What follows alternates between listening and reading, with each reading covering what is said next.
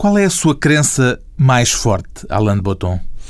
My strongest belief is that we need to increase the amount of wisdom in society. A minha crença mais forte é de que precisamos de aumentar na sociedade o grau de sabedoria, porque nenhum de nós sabe realmente como viver e nós precisamos de nos ajudarmos a nós próprios e uns aos outros a termos algumas boas ideias acerca de como viver.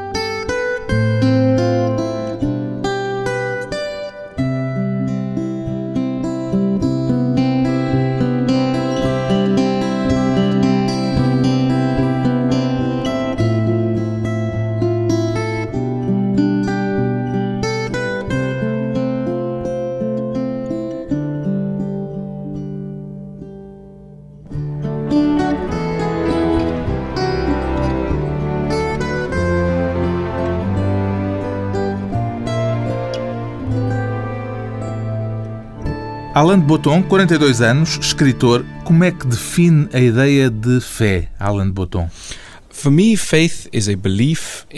Para mim, a fé é uma crença em histórias da religião que são sobrenaturais, ligadas em especial a uma criatura divina, sobrenatural, Deus ou um tipo de divindade. E o Alain de Botton é um homem sem fé.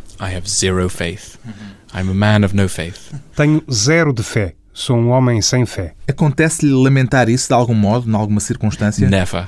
It, I just think Nunca. Penso apenas que um, não a tenho. Like saying, Isso é como perguntar se eu me importo de não gostar de espinafres, por exemplo. Nasci assim, provavelmente morrerei assim. Nunca me ponho a questão de saber se gostaria ou não de ter fé. Perguntei-lhe isto porque confessa no seu livro Religião para Ateus que num certo momento da sua vida houve certas coisas, a música de Bach, por exemplo, que o fizeram pôr em questão a educação ateia em que foi criado? Eu cresci como ateu, sou filho de pais extremamente ateus. Sempre pensei que a religião não era coisa para mim, não acreditava naquilo, aquilo não me interessava. E então, quando tinha vinte e poucos anos, passei por uns momentos em que de repente me apercebi de que a religião não era afinal tão execrável como eu julgava, porque estas igrejas são bem bonitas, esta música é espantosa, este artista é extraordinário, estes livros de filosofia são fascinantes. E estes aspectos, se quiser, secundários relacionados com a religião, começaram a atrair-me e a fascinar-me. E eu comecei a perceber é claro que se pode ser ateu e ter um grande fascínio pela religião, estar profundamente envolvido com a religião, só não se acredita nela. Como é que descreveria a sua educação relativamente às questões religiosas? Uh, Muito fundamentalista. O meu pai era como Richard Dawkins. Ele odiava a religião. Ele achava que as pessoas religiosas eram loucas. Tinha pena delas. Achava tudo aquilo estúpido. Foi neste ambiente que eu cresci. E quando se é criança, estas mensagens são extremamente importantes mas teve certamente amigos de outros meios, nunca discutiu as questões religiosas com crentes? Nunca. Eu tive uma infância de um tipo europeu ocidental extremamente moderno, no qual, de facto, não havia religião por perto. A escola, absolutamente secular. Não havia qualquer tipo de ensino religioso, não havia padres. Em Inglaterra, hoje em dia, a religião é quase uma anedota. A Inglaterra é o país que produziu os Monty Python e a vida de Brian.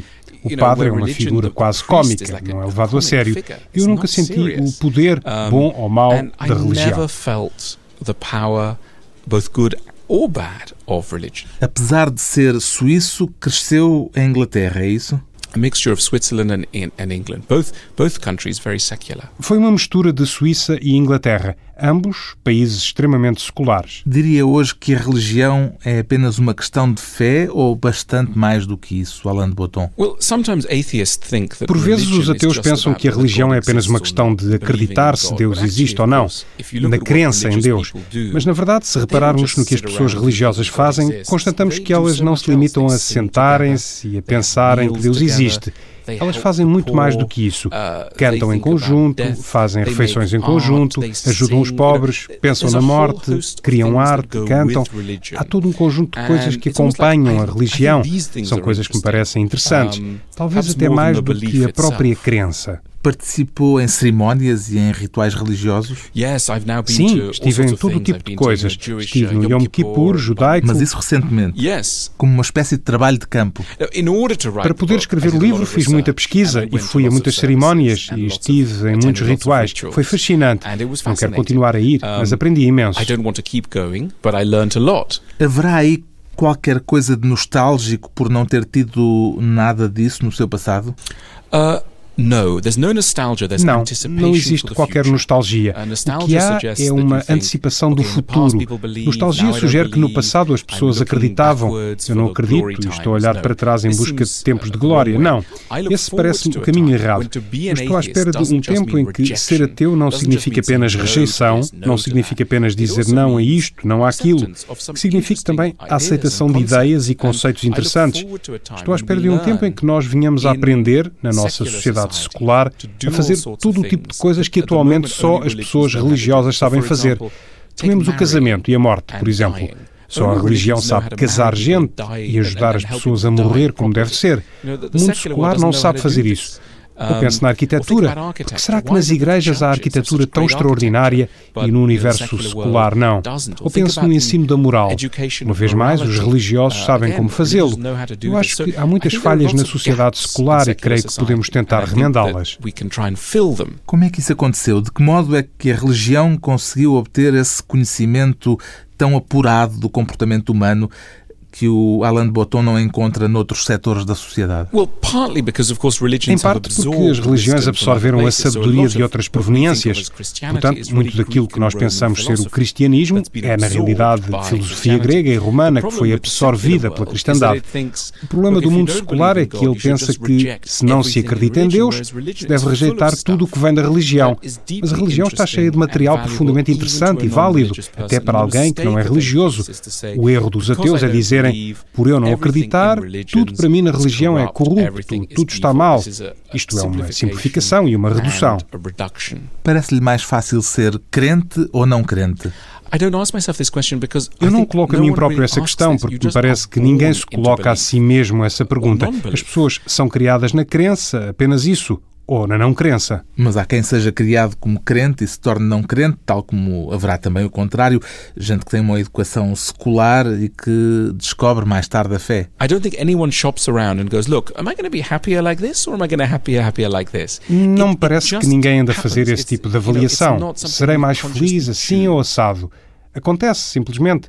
Não é algo que se escolha de forma consciente. Ao contrário do que acontece na filosofia, por exemplo. Uh, a escolha entre acreditar ou não acreditar, estou profundamente convicto de que é algo de psicológico e emocional. Tem a ver com os nossos pais, tem a ver com a nossa escola. Não é uma decisão racional. Um dos seus livros anteriores, Alain de Botton, chama-se O Consolo da Filosofia. Vê a religião também como uma forma de consolo? Yes, religion is. Sim, a religião é uma imensa forma de consolo. Consola-nos em relação à morte, consola-nos contra a violência, ensina-nos a bondade. E a minha pergunta é esta: muito bem, quem é que está a fazer isto fora da religião? Onde é que estamos a ir buscar o nosso consolo? Onde é que estamos a ir buscar a ideia de bondade? E a resposta é, na verdade, a lado nenhum. A melhor resposta para isso talvez venha dos artistas, da arte, dos intelectuais, da cultura. Mas a arte também lida com a violência, com os maus instintos, com os aspectos mais sombrios da existência humana. Por isso, acho que a arte não está a preencher por completo esta falha. Creio que os artistas uh, deviam aprender com a arte religiosa que a arte pode ser um instrumento didático, com uma agenda própria que deveria ajudar-nos e ensinar-nos a viver. Esse não é o papel da filosofia? Um, Sim, creio que a filosofia deve ajudar-nos a viver. Mas se dissermos ao típico professor de filosofia, Malta, vocês podiam ensinar-nos a viver. A resposta é: não, não, não, temos coisas mais importantes a fazer. E eu pergunto: o que é que pode haver de mais importante do que ajudar-nos a viver bem? Mas, como digo, o típico professor de filosofia na universidade não vai ensinar-nos como viver. Infelizmente, deviam fazê-lo, mas não o fazem. Como é que esses típicos professores de filosofia receberam o seu livro, O Consolo da Filosofia? Ficaram aborrecidos porque gostam de dizer que a filosofia é algo que não é de ordem prática. Eu sou uma pessoa extremamente prática. Amo a literatura, mas penso que a literatura não pode deixar de ser prática. Portanto, a filosofia, a história, os romances, todas essas coisas têm de servir para nos ajudarem a viver melhor. Caso contrário, que interesse têm? Não são um mero entretenimento, não são apenas distração, não são só um hobby. São instrumentos para aprendermos como podemos viver e morrer. Mas a arte fala de tudo, do bem e do mal, e cabe-nos a nós escolhermos o que são modelos a seguir e o que são modelos a rejeitar. A ideia de uma arte didática é capaz de ser uma ideia, para a maior parte dos criadores, totalmente ultrapassada, já não é do nosso tempo. Não, claro, a maioria dos artistas, se lhes dissermos, olhem, a vossa função é serem didáticos, a vossa tarefa é ajudarem as pessoas a viver. A maior parte dos artistas dirá, não, não, isso é horrível, isso só é uma coisa nazi ou algo de parecido. As pessoas ficam muito assustadas a este respeito. O conselho que eu dou no meu livro é este, não vamos ter tanto medo disto. Por que não? Porque não devemos nós procurar nos artistas um alerta alerta a respeito de coisas importantes. Foi o que os religiosos sempre fizeram com a arte e parece-me uma boa ideia. Não é inevitável que isso acabe no nazismo ou numa ditadura. Em defesa da arte como um instrumento didático, depois de um curto intervalo, voltamos com Alain de Botton e a religião para ateus.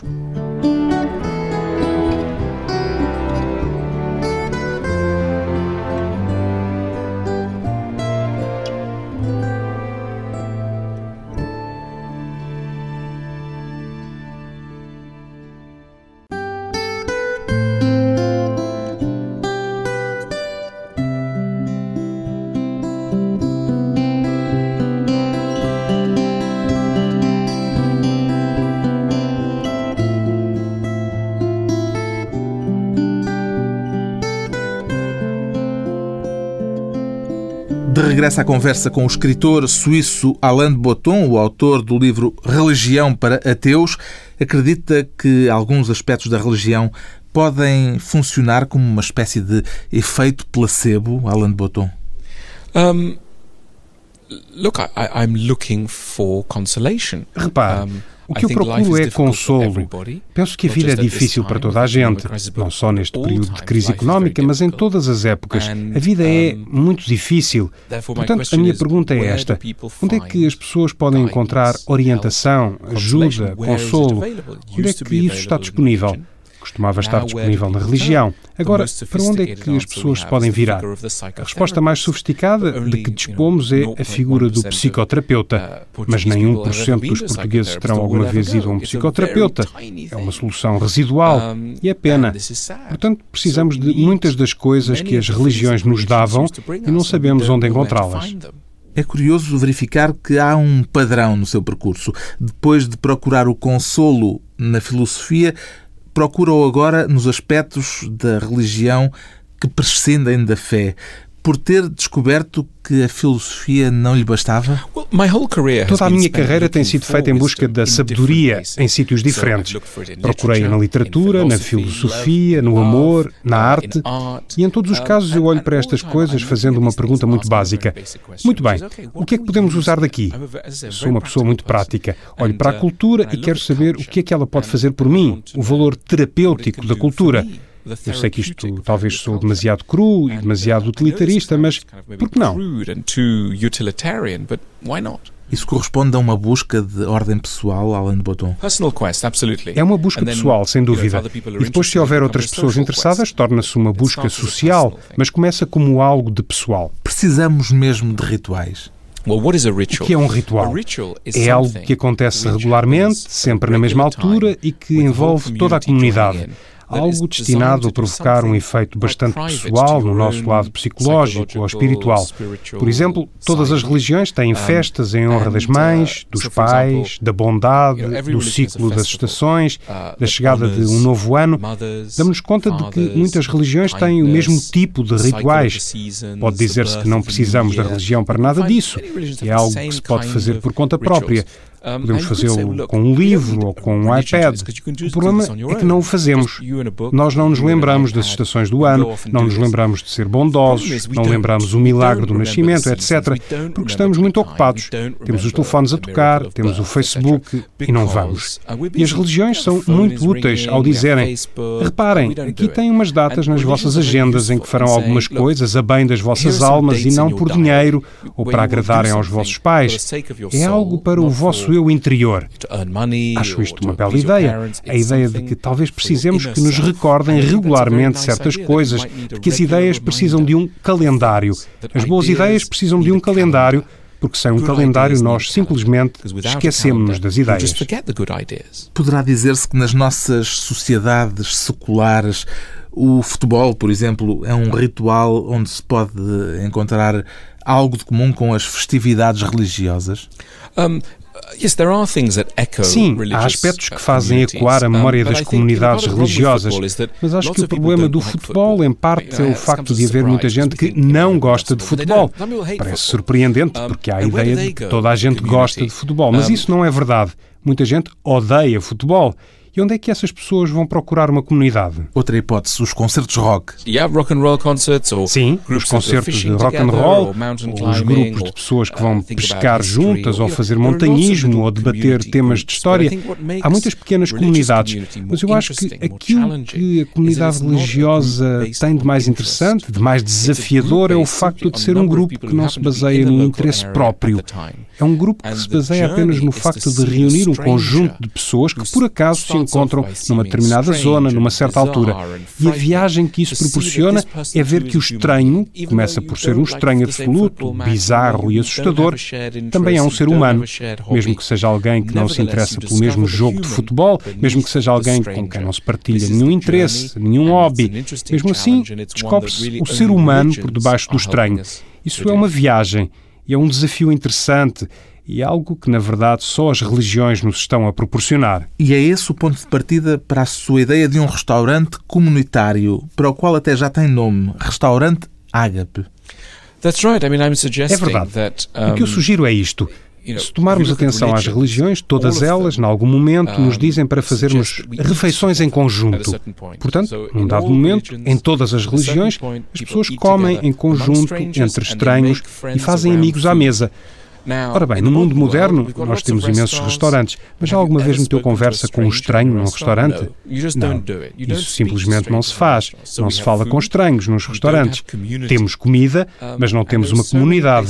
Há imensos sítios no mundo moderno onde as pessoas estão juntas, mas não falam umas com as outras. Se você vai a um jogo de futebol, provavelmente não fala com mais ninguém, a não ser com os amigos com quem for. Vai-se a um restaurante e não se fala. Vai-se a uma discoteca, mas fica-se com os amigos. Portanto, acho que algo algo se perdeu aqui. E a beleza das religiões é o facto de apresentarem as pessoas umas às outras e criarem um ambiente aconchegante de comunidade. Por isso proponho que no mundo moderno aprendamos a comer em conjunto. Fala mesmo a sério quando propõe um restaurante que considera que será o restaurante perfeito do futuro? O meu livro está cheio de exemplos de coisas que poderemos fazer. Talvez devêssemos olhar as estrelas mais frequentemente, talvez devêssemos aprender a comer em conjunto, num novo tipo de restaurante. Deveríamos construir edifícios um pouco mais parecidos com edifícios religiosos. Portanto, o meu livro é uma mistura de teoria e sugestões práticas. Não sei se elas se concretizarão, mas quero que o leitor se disponha a pensar de uma forma criativa. É esse o meu objetivo. O meu objetivo é que o leitor pense: muito bem, de facto, facto, ainda não inventámos tudo. É verdade que com a tecnologia achamos que é preciso inventar coisas novas, mas quando a questão é o modo como vivemos em sociedade, não temos qualquer espírito de inovação, mas devíamos inovar. Eu acho que as religiões nos mostram como poderíamos fazê-lo. O tal restaurante que propõe, deixe-me insistir um pouco mais nesta ideia, Alain de Botton, evoca de certo modo a ideia da missa, no sentido em que a missa também é a ritualização de uma refeição, da última ceia. É verdade. Antes da missa ser uma cerimónia, um ritual, era evidentemente uma refeição na qual grupos de amigos se juntavam na sexta-feira à noite para discutirem os ensinamentos de Jesus e para partilharem o amor por ele e para comerem carneiro e pão e beberem algum vinho e para serem amigos. Nós podemos pensar, para onde foi isso? Onde terá ido esse esse impulso. E por vezes penso, Gostava de me reunir com um grupo de desconhecidos regularmente à mesa, a comer e a conversar sobre coisas diversas. Onde é que eu vou para isso? Isto não existe no mundo moderno. Por isso, sugiro no meu livro que aprendamos com as religiões o modo como podemos fazê-lo. Para conhecer estranhos, tem as redes sociais da internet, por exemplo. Mas as redes sociais são muito diferentes. Em primeiro lugar, não se usa o corpo, não se está nelas fisicamente. É uma grande diferença. Não se arrisca nada. E também acontece que se está sempre à procura de gente mais ou menos como nós, em vez de se aceitar o absoluto mistério e o entusiasmo do que nos é estranho. O dia da expiação cujo exemplo vai buscar ao judaísmo, também poderia ser posto em prática na nossa sociedade laica? O dia judaico da expiação é o exemplo perfeito de um bom ritual. Aquilo que acontece é que, nesses dias, as pessoas são levadas a pedir perdão umas às outras por tudo o que fizeram de mal. Precisamos desses momentos em que as pessoas pedem desculpa, porque todos nós magoamos pessoas que não queríamos magoar. Isso acontece. E é muito difícil pedir desculpa, é muito difícil sarar uma ferida. O dia da expiação é um dia no calendário que nos ajuda a fazer algo que seria muito complicado fazer apenas por nossa iniciativa. Penso que é este o aspecto mais fascinante de muitos rituais. O facto de nos ajudarem a fazer coisas que seriam muito difíceis de fazer se tivéssemos de as fazer por conta própria. Mais uma vez, acho que temos de uh, aprender com uh, isto. Talvez sejam exemplos que possamos seguir no mundo moderno. Está a haver uma forma de pôr isso em prática, Alain Botton? Isto uh, pode ser feito amanhã, se houver apoio para isso. Claro que sim. Podemos seguir o exemplo das religiões. Não é algo que dependa de Deus, é algo que depende de um acordo humano para perdoar e para espiar. O exemplo da religião como inspiração para o dia a dia, mesmo entre ateus, depois de mais uma breve pausa, voltamos com Alain de Botton e a fragilidade emocional do mundo moderno.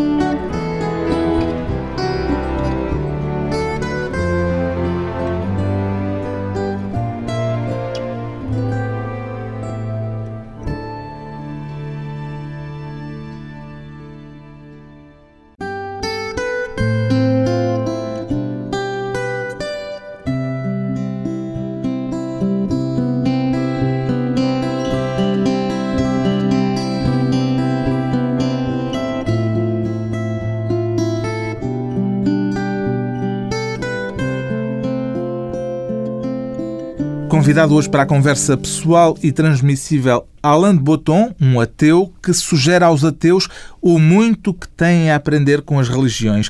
O que é que explica, Alain de Botton, que haja tanta dificuldade no mundo moderno em expor as emoções? Mm. Um, look, I, Acho que nós gostamos no mundo moderno de acreditar que já resolvemos tudo o que havia para resolver, que antigamente as pessoas eram estúpidas, reacionárias, mas evidentemente vamos nos dando conta com o passar do tempo que há alguns rituais religiosos antiquados que por vezes conheciam melhor o ser humano do que nós o conhecemos hoje. Há uma espécie de sabedoria ancestral nessas práticas, sejam elas o jejum em certas épocas do ano, ou dar prendas aos outros, ou agradecer, ou perdoar. Tudo isto são momentos muito importantes do calendário religioso nós esquecemos deles. Achamos que já não precisamos disso. Pensamos que conseguimos viver sem calendário nenhum. E o problema parece-me que isso é difícil. Isso quererá dizer que somos hoje mais superficiais? Não lá no fundo, mas creio que à superfície somos mais superficiais. Acho que somos levados a selo pela comunicação social, pela atmosfera pública, que nos devolve permanentemente uma imagem de superficialidade e um otimismo bastante barato. Sim, é deprimente. Shallowness, optimism, that's rather cheap, and yeah, it's depressing. As religiões pregam, creio que todas, a importância do silêncio também lhe parece algo de que estamos a precisar fora de um contexto religioso?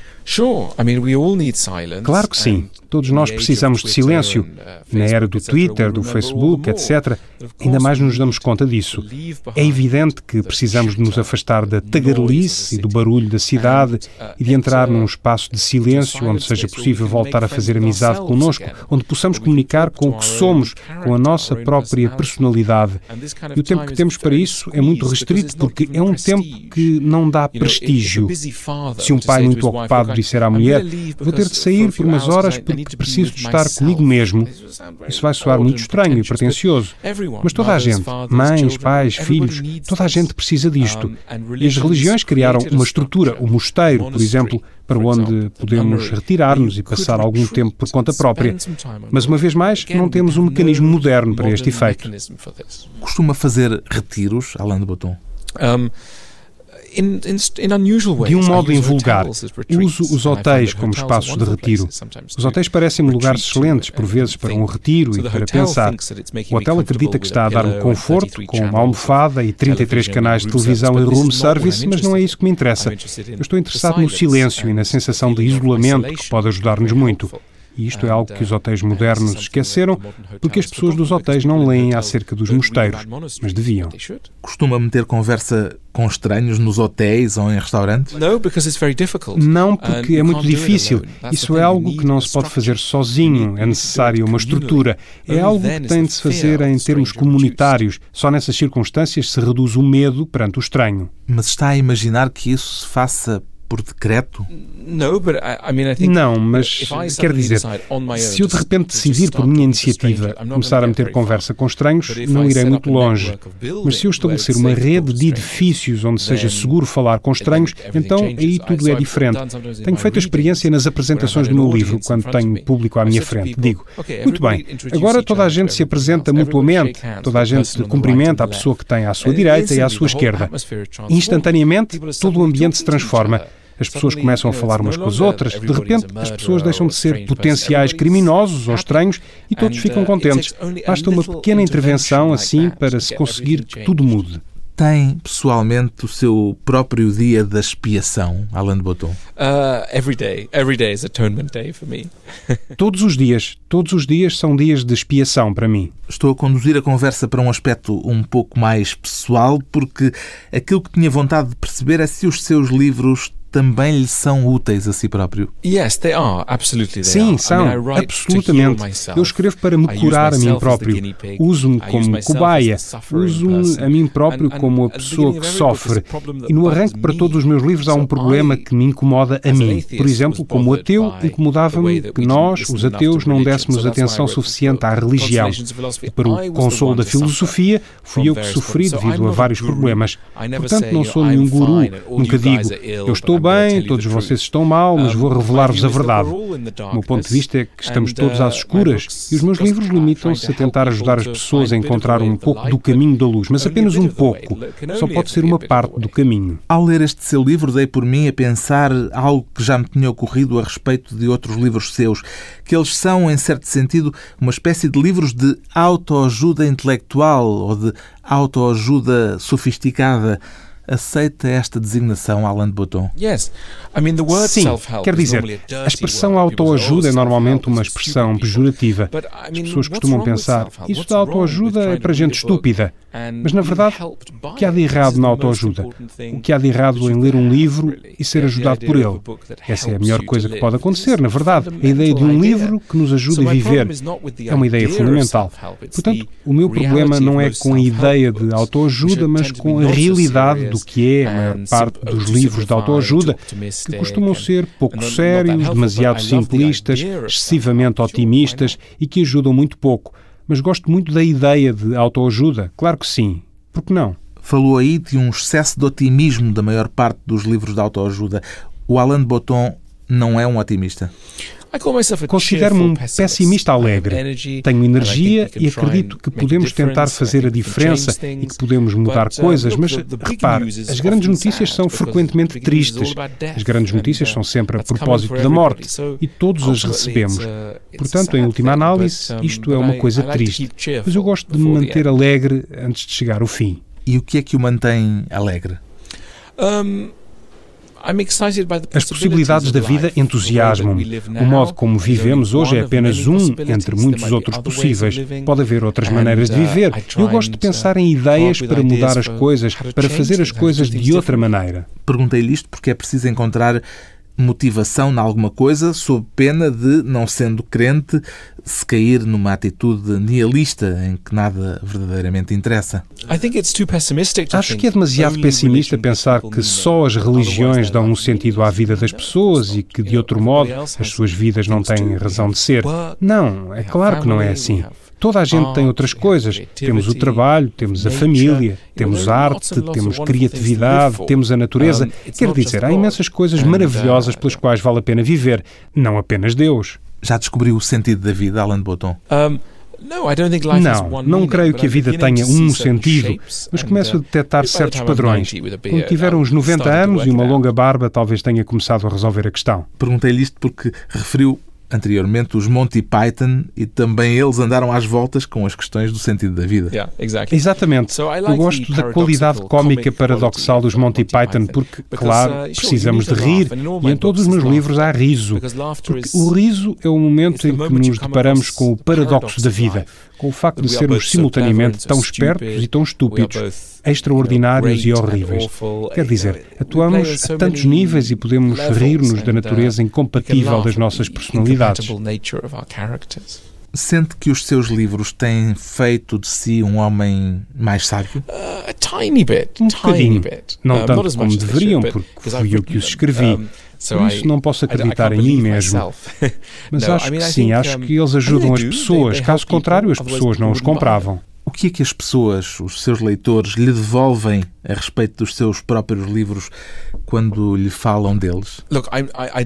Ouça, eu não me considero um guru, nem acho que os meus livros tenham resposta para tudo. Os meus livros são modestos, são irreverentes, por vezes pessimistas. Eu não digo às pessoas, faça isto ou aquilo e a sua vida vai ser ótima, vai ganhar um milhão de euros por dia, etc.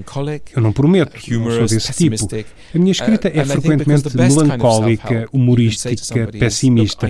E isto porque me parece que a melhor autoajuda que se pode dar a alguém é dizer-lhe: Eu sei, a vida é difícil.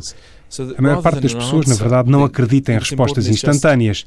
Mais importante do que uma resposta, o importante é identificar um problema, debatê-lo, dar-lhe a volta e fazer com que o leitor sinta que não está só. Onde é que vai fundar o seu primeiro restaurante Ágape, Alan de Botton? Aqui em Lisboa, e vamos também tentar criar aqui a primeira escola da vida e outras instituições neo-religiosas. Na verdade, os portugueses parecem muito curiosos a este respeito. Os antecedentes cristãos são muito poderosos aqui, mas ao mesmo tempo não são compatíveis com o nosso tempo. Daí haver um público muito curioso. Uh, Aceitaria que o descrevessem, Alan Botton, como um produto do espírito New Age? Não, não tenho paciência para o New Age, cristais, incenso, as roupas. Não, não sou de modo nenhum New Age. E qual é a diferença entre mim e o New Age? O New Age pensa que o que está mal na religião são as instituições, a organização, a estrutura, e que se removermos tudo isso, ficaremos com o espírito em estado puro e teremos uma vida espiritual. Eu penso exatamente o contrário. Na verdade, eu não gosto do conteúdo da religião. Do que eu gosto é da forma da religião. Gosto do modo como as religiões têm rituais, canções, edifícios, e é isso que eu quero copiar, não propriamente as ideias. Qual é a sua palavra preferida, Alain de Botton? I love the word melancholic. It's uh, beautiful and sad. Gosto da palavra melancólico. É bela e triste. Um escritor que não se fica pela melancolia e que se confessa um otimista alegre, o ateu Alain de Botton acredita que as sociedades modernas têm muito a aprender com as grandes religiões. Foi por isso que escreveu o livro Religião para Ateus, edição Don Quixote.